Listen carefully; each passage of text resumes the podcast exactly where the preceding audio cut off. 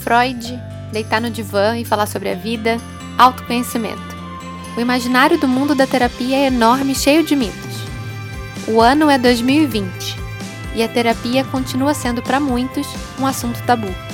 Então eu quero saber: por que a gente tem medo de terapia? Quem traz a ideia para essa conversa hoje é a psicóloga Nayane Meira. Eu sou a Ime Espinosa e eu levo o brigadeiro.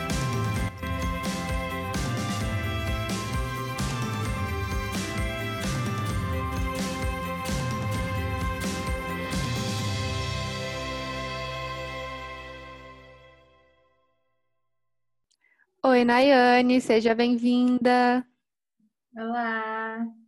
Nay, se apresenta. Nay, porque, enfim, né? Temos uma relação. Mas se apresenta para quem não te conhece. Oi, prazer. Meu nome é Nayane. Eu sou psicóloga clínica. É, me formei há um tempinho. E vim a convite da EME aqui participar de um bate-papo bem, bem tranquilo a respeito de terapia. Estou muito feliz de, de estar aqui. É, eu tenho 24 anos e estou aí estudando, sou paulista, vim de São Paulo há alguns anos e moro aqui no Rio há oito já. Mas estou com esse sotaque aí, como vocês podem ver.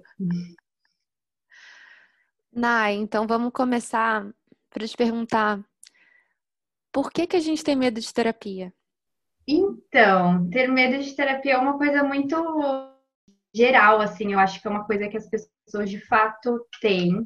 Elas sempre, tanto no consultório quanto em outros é, locais, assim, que eu percebo em bate-papo mesmo entre amigos, eu percebo que as pessoas têm esse medo de fazer terapia, de se dirigir a um profissional de saúde mental, né, um psiquiatra, um psicólogo, é, por um receio muito grande, um preconceito mesmo com a ideia de, de tratamento mental, né? Uma ideia de só quem precisa de psicólogo é quem é doido, ou só quem precisa é quem passou algum trauma que as pessoas consideram mais graves do que outros, o que obviamente não existe. E elas ficam com esse receio. Eu acho que uma questão muito importante é esse preconceito, sabe? De não, não entender o que é uma terapia e querer achar que não, não consigo, consigo lidar sozinho, não preciso de, de ajuda de ninguém. É, psicóloga para doido, eu acho que isso está muito enraizado.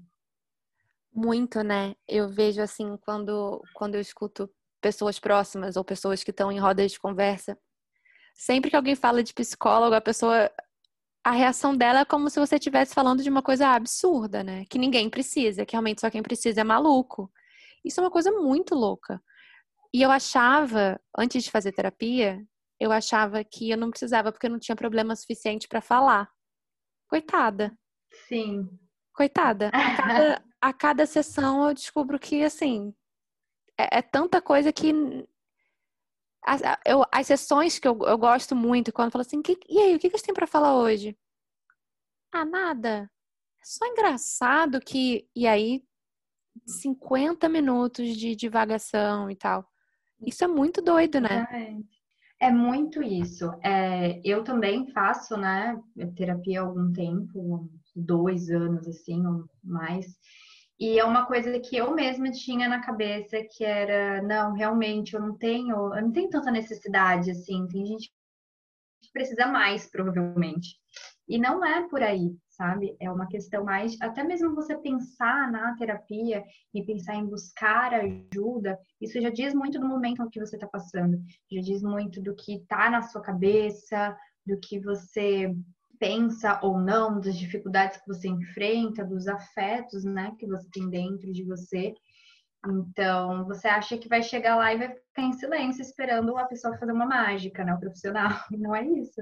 Essas divagações de 50 minutos, elas são super importantes. E eu fico pensando assim, da galera, eu achava na época de faculdade, por exemplo, na época de escola, mas principalmente na época da faculdade, eu achava que todo psicólogo era um ser humano muito bem resolvido. Por isso ele era apto para resolver os meus ah. problemas. E aí, às vezes, eu vi umas pessoas que faziam psicologia e eu falava assim: jamais eu me trataria com essa pessoa, jamais eu faria isso. E assim, a gente parte desse princípio de que o psicólogo também é um ser evoluidíssimo, né? Tipo Buda.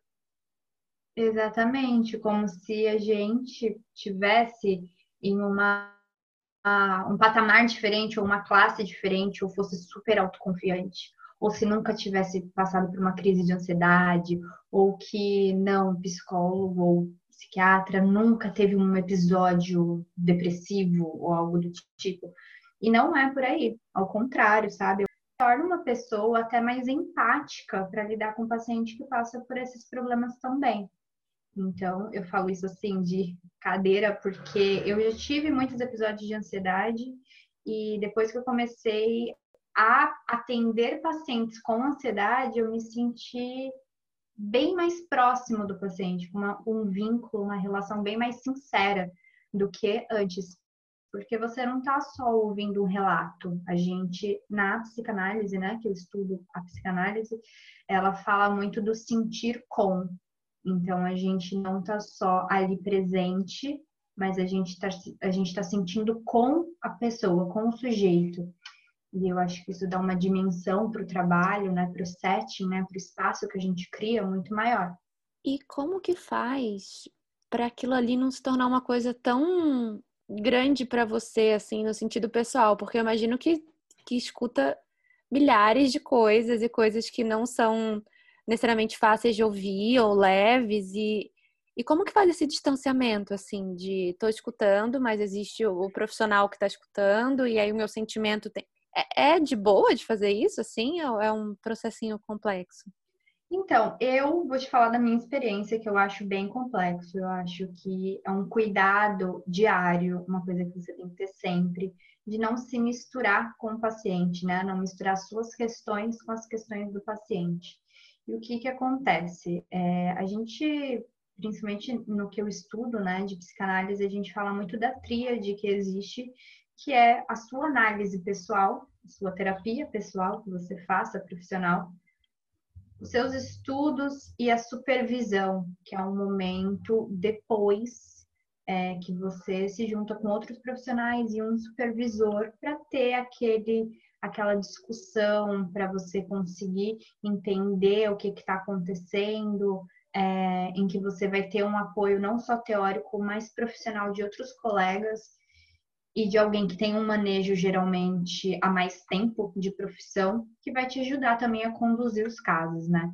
Então, eu acho que isso é muito importante para você não se misturar com a outra pessoa porque muitas pessoas pensam, né? E aí volta naquilo que a gente falou da falta do conhecimento sobre a, a psicoterapia, a terapia em geral, que a pessoa não sabe o que, que é, então ela acha que o psicólogo vai dar conselho.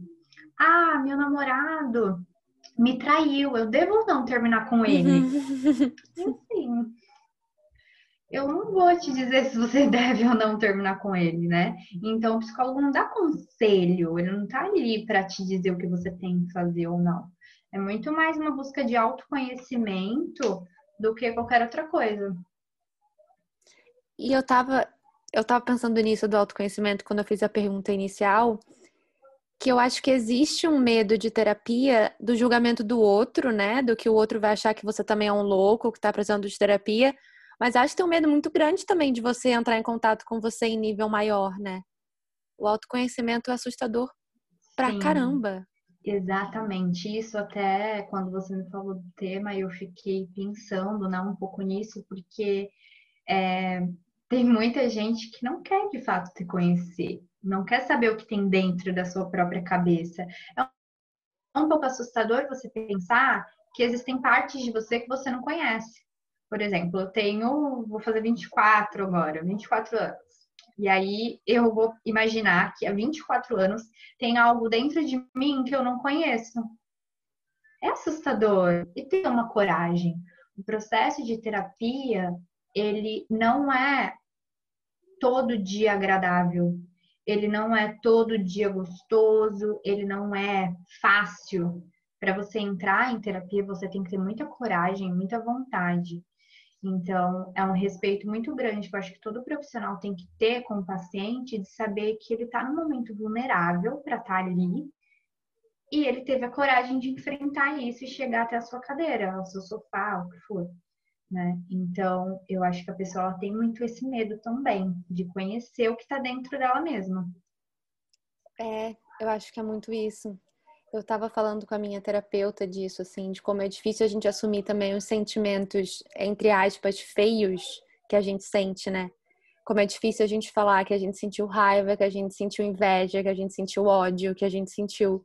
Porque a gente, a gente nem sabe falar sobre isso, né? Você nem sabe virar para alguém e falar: Não, não eu senti inveja de Fulano. Eu senti.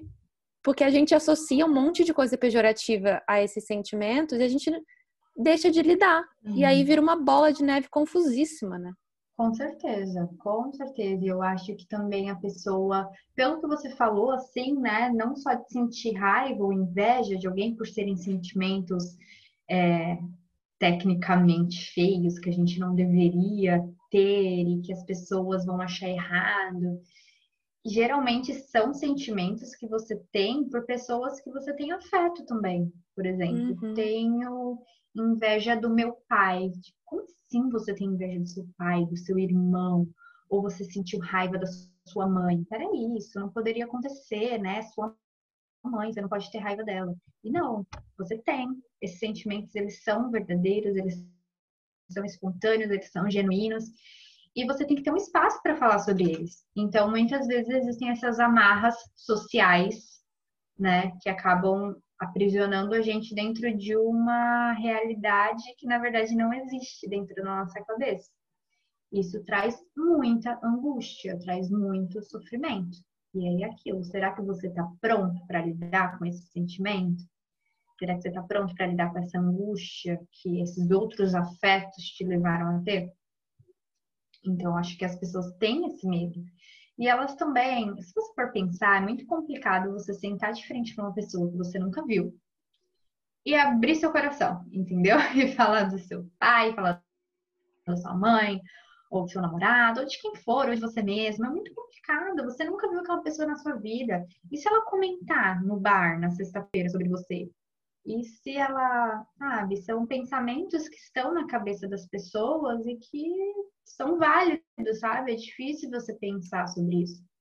Apesar de ser um sigilo profissional, a gente não pode comentar sobre nenhum paciente, sobre a vida de ninguém fora do consultório, fora dos estudos. É, as pessoas têm medo, têm medo que isso aconteça. Eu vou falar sobre uma coisa. Deixa eu seguir esse raciocínio e depois eu puxo um outro assunto que é, uhum. eu acho que existe esse esse medo, né, de você virar para um desconhecido e abrir tudo seu, mas em alguns alguns momentos eu acho mais fácil abrir para psicóloga, que a minha psicóloga, por exemplo, é online, eu não não conheço minha psicóloga.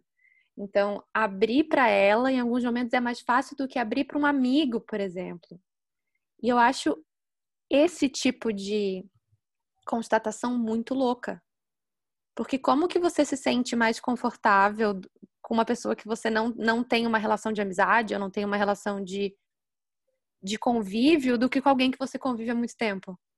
Isso é muito louco, muito louco você pensar. Realmente, tem pessoas que são assim. Eu, tecnicamente, fui que nem você. Quando fui começar a fazer a minha análise pessoal, eu achei ótimo nunca ter visto aquela pessoa na minha vida e poder, assim, falar tudo para ela que eu queria. Mas eu acho que essa tranquilidade que a gente sentiu no caso foi porque a gente sabe que é livre de julgamento, sabe? Uhum. E mesmo sendo seu melhor amigo, mesmo sendo a pessoa que você mais confia na vida, você sabe que aquela pessoa pode te julgar, você sabe que ela pode não te compreender e você sabe que ela pode não fazer esforço para isso, para não entender o seu lado.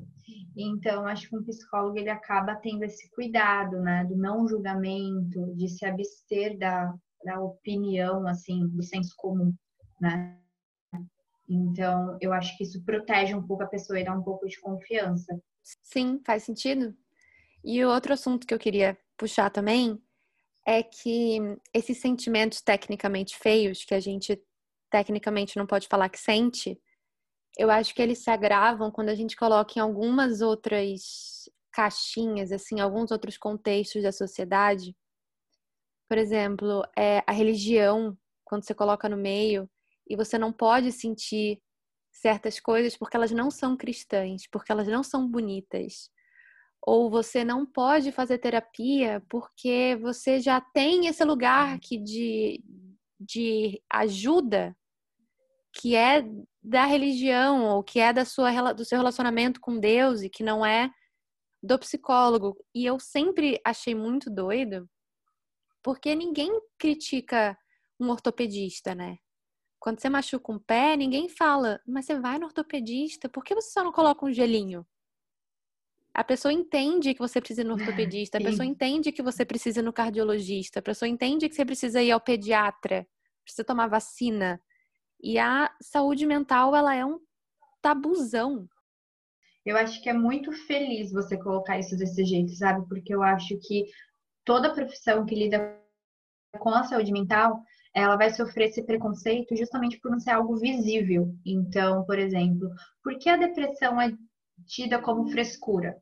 porque você não tem algo visível. A pessoa está com depressão, não tem uma marca na testa dela, no braço, sei lá, que indique que ela está com depressão de fato. Então, acho que existe esse preconceito, porque o ortopedista quebrou o pé, tem alguma coisa diferente ali, você não está conseguindo pisar no chão, vai ter, né? Alguma correspondência física, sabe? E a saúde mental não, ela geralmente é subjetiva, por mais que a gente veja somatizações no corpo e tudo mais, geralmente é mais mental mesmo, tá acontecendo dentro da sua cabeça. As pessoas darem importância ao que de fato está acontecendo. Então, tem, né? É... Mas você está sentindo isso, é falta de Deus. O cristão passa por isso, né? Ele, ele não pode pedir ajuda, ele tem que pedir ajuda só de Deus, só de Jesus. Não que não vá ajudar, cada um acredita no que, né? Conhece, que sabe, que entende. Mas por que não procurar ajuda se você está precisando? Doença mental ou qualquer outro sentimento angustiante, ele não vai acontecer por uma mente fraca, isso não existe, por uma pessoa que não tem fé o suficiente, ou por uma pessoa que não acredita em Deus, ela não é punida por isso, não existe, né? A gente está falando de uma situação real que merece atenção e que traz muito sofrimento. Exato. E eu falo isso enquanto uma pessoa cristã também, né? Que às vezes eu escuto, não é nem sempre o escutar, às vezes é um olhar diferente que a pessoa te dá quando você fala assim, não, ah, eu fui para a igreja domingo. Ah, aí você, depois desse assunto, você passa, ah, eu fui para a igreja domingo. Não, na quarta, quando eu tava fazendo terapia, aí a pessoa te olha com uma cara meio, ué. Ué. Assim? Você tava na igreja, você faz terapia. E eu acho, uhum. cara, é, eu acho tão maravilhoso fazer terapia que eu já tinha feito uma época e agora que eu voltei, eu olho e falo assim, gente, por que o mundo não tá fazendo isso? Porque ao invés de ficar comprando blusa, a galera não tá juntando esse dinheiro para fazer terapia. Que, que, que, coisa maravilhosa é. que é. Assim, dói pra caramba. Eu, tem dias que eu, que eu fico, passo o dia meio quieta, assim, dia meio introspectiva, anoto no, eu tenho um caderninho que eu anoto todas as coisas que eu falo na sessão e tal. Mas é difícil, é muito difícil fazer terapia. É muito difícil. Eu acho que isso dificulta também a entrada e a permanência da pessoa em um processo terapêutico. Eu acho que a questão do investimento financeiro é uma questão também muito importante, porque as pessoas elas vão dar importância e aí vai de cada um, né? A gente não tem como dizer se é certo ou errado, mas as pessoas vão dar uma importância maior para outros tipos de tratamentos ou para outros tipos de bens e não vou investir na saúde. Então, muitas pessoas já falaram para mim: nossa, mas que caro uma sessão de, de terapia. Ah, você paga por sessão, meu Deus, é muito puxado, esse valor tinha que ser por mês. Eu entendo a crítica da pessoa, apesar de não concordar, porque é um trabalho diário, é uma reflexão né, você com seu caderno, isso diz muito do seu engajamento no seu processo terapêutico, né? Você está elaborando. Você tem uma sessão na quarta-feira, na quinta você está elaborando, na sexta você está elaborando, até chegar a quarta-feira que vem de novo. Então, é um processo e ele é alguma coisa que você precisa investir. infelizmente são poucas pessoas que fazem isso, porque a necessidade é muito grande. A gente sabe que tem muitas pessoas que não têm condições, mas a gente vê muitas pessoas que têm condições não dando valor. E aí também é uma opção dela, sabe? Foge do nosso controle. Mas é, você pegar uma parte né, do que você tem e investir em saúde é algo importante, é algo que vai fazer diferença na sua vida. Isso vai dizer muito do que você acredita e do que você precisa também. Sim. O meu processo terapêutico eu conheci através de um programa de saúde, de saúde mental mais acessível durante a pandemia. Uhum. E eu estava vendo umas pessoas comentando assim sobre isso, falando que não fazem terapia porque é muito elitista, porque é muito voltado só a elite pode fazer terapia. E aí eu, eu entendo de onde vem esse negócio também, mas eu acho que foi tão difundida essa ideia de que terapia, de que terapia é só para rico, terapia é só para quem tem dinheiro para lidar com isso, como se terapia fosse um, um item de luxo, sabe? Assim, tipo uma bolsa de marca, só quem tem é quem, tem, quem é muito rico. Como se terapia tivesse nessa mesma categoria. Isso é muito louco. Sim. É, isso é louco, mas eu consigo entender o porquê das pessoas pensarem uhum. isso, porque realmente durante muitos anos, inclusive no início, né, da psicanálise, é, é, era algo voltado para a burguesia. Hoje a gente faz um esforço, a gente, eu digo a classe, né, que se importa com isso, faz um esforço muito grande para tirar a terapia ou a saúde mental, o cuidado mental desse lugar de burguesia, desse lugar de só tem acesso quem tem dinheiro. E é válido a gente colocar nessa discussão o sistema público de saúde, né? o sistema único de saúde, o SUS, que vai oferecer para você um tratamento em saúde mental hoje em cada território de vulnerabilidade. Então, a gente tem diversos é, diversas UBSs, né, que são unidades básicas de saúde, oferecendo serviços em saúde mental gratuito. Então a gente sai um pouco dessa ideia de burguesia e a gente faz força para que isso não seja desse jeito. Porque existe pessoa que não tem condição, que também precisa do atendimento psicológico. E essas duas pessoas, elas têm que ter acesso, né? Então, você entende a pessoa falar é de burguesia entende um pouco pela história e um pouco ainda por um nicho de profissionais que só atendem de forma particular, que só atendem um valor é, alto a sessão. Mas você também consegue rebater com clínicas sociais, universidades que oferecem clínica escola com atendimento gratuito ou de baixo custo, profissionais que atendem a valor social e todo o sistema público de saúde, né? Você, você sente por ser psicóloga que às vezes as pessoas que te conhecem, elas assim vão dando uma meio de, de malandro e vão querendo uma sessão com você assim no, no meio de um bar? Totalmente.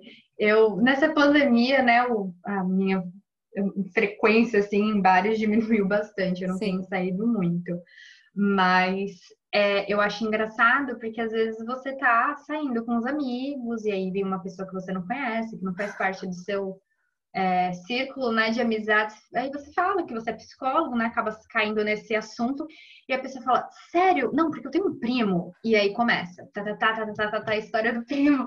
Eu fico tipo, gente, não é receita de bolo, sabe? Desculpa, eu não sei o que fazer com seu primo. E não sei de fato, eu não conheço seu primo. Então é muito isso, as pessoas acreditam sinceramente que a gente vai resolver tudo num passe de mágica, sabe? Ah, não, porque eu tenho uma, um medo disso disso. Qual é o nome dessa doença, então? Calma, não existe. Calma, vamos conversar, né? É, é uma coisa bem mais ampla. As pessoas têm a tendência de recortar é, o contexto e pegar a pessoa como pensar, sabe? A pessoa como se ela fosse destituída de qualquer história, de qualquer é, contexto, de qualquer social, sabe? Não existe isso.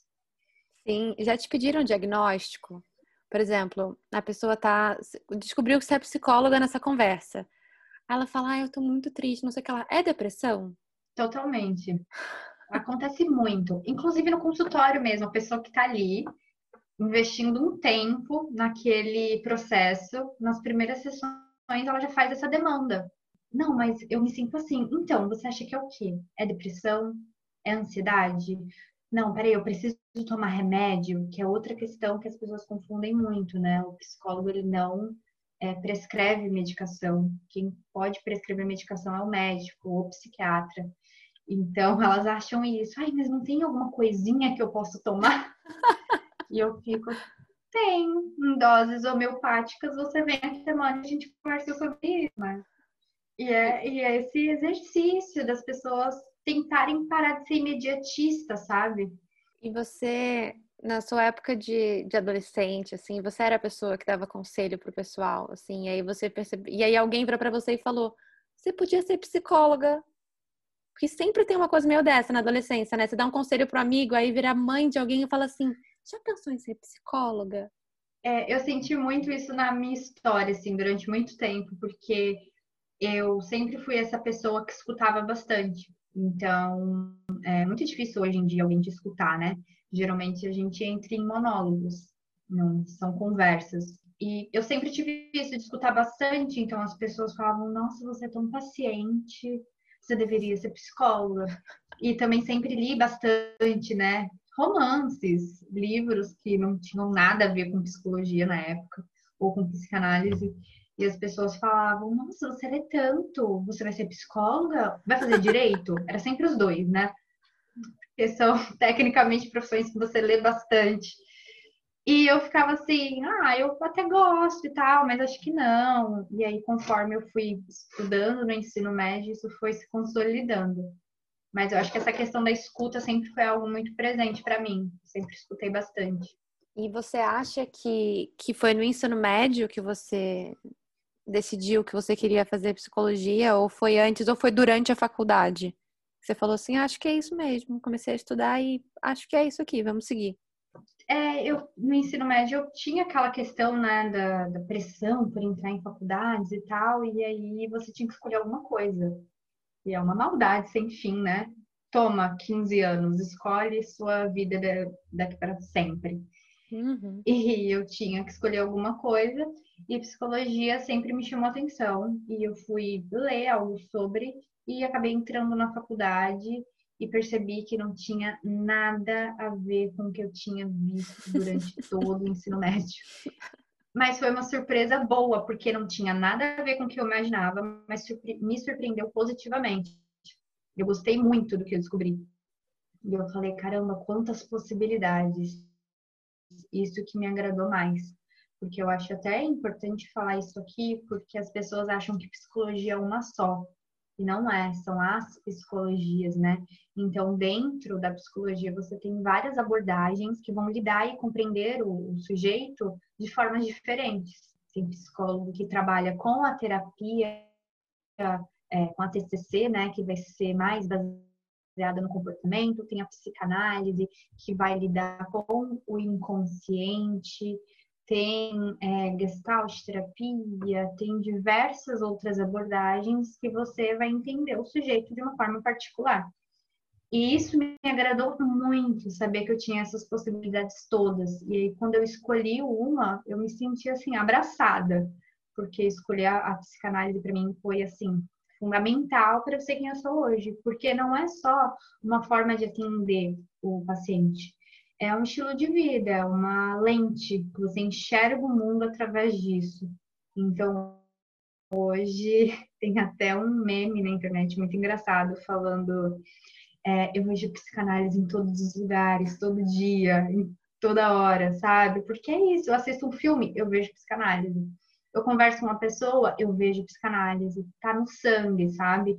Então, eu acho que é uma postura que a pessoa adota e que você começa a se comportar desse jeito, né? A partir do que você estuda. E assim, ai, gente, eu sou apaixonada. Eu ficaria aqui horas falando do porquê que eu amo, sabe?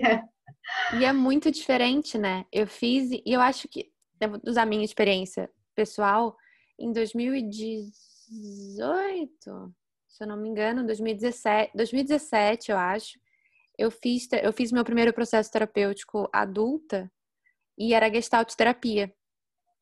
E eu amei na época, me identifiquei super assim. E aí, quando eu comecei, voltei o processo terapêutico agora, é psicanálise. E eu não consigo me imaginar fazendo nada além da linha da psicanálise hoje em dia. Então, eu acho que diz muito também sobre sobre o nosso momento da vida, né? Quem a gente é hoje, como a gente se identifica hoje, com, com que tipo de visão que a gente se identifica. Porque eu percebo muita diferença na abordagem da minha psicóloga hoje para minha psicóloga da Gestalt terapia. E eu não consigo me imaginar hoje com aquela abordagem, com aquele tipo de pergunta, com aquele tipo de direcionamento e de condução. Uhum. E para mim a psicanálise hoje faz, enquanto paciente, né, faz todo o sentido do mundo. É, eu sou muito suspeita para falar, né?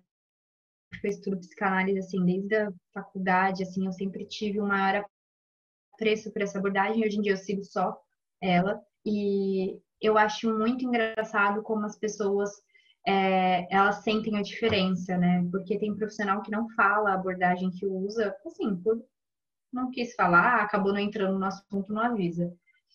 E as pessoas sentem a diferença. É, o processo terapêutico da psicanálise, né, que a gente chama de análise, é uma análise clínica, é, a pessoa, quando ela entra em análise, ela cria um vínculo com o profissional muito grande.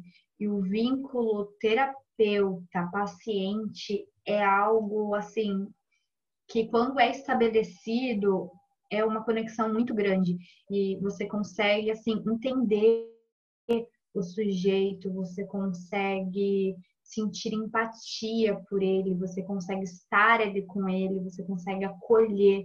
Então, é um vínculo muito bacana que, assim, sem essa transferência que a gente chama, né, na clínica, que é uma ferramenta fundamental da psicanálise, você não faz trabalho. Não existe trabalho terapêutico sem esse vínculo, sem essa, sabe, essa ligação. E eu acho que é algo tão prazeroso, que faz tão bem para a pessoa em um nível de saúde, sabe? Que é uma coisa que eu recomendo sempre.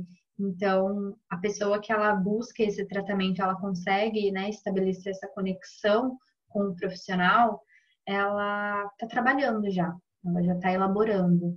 E isso, assim, é, não tem preço eu senti assim quando eu, eu dei uma procrastinada para voltar ao processo terapêutico, mas quando eu voltei, só de ter falado com a psicóloga e marcado a primeira sessão, eu já me senti no início de um processo, assim.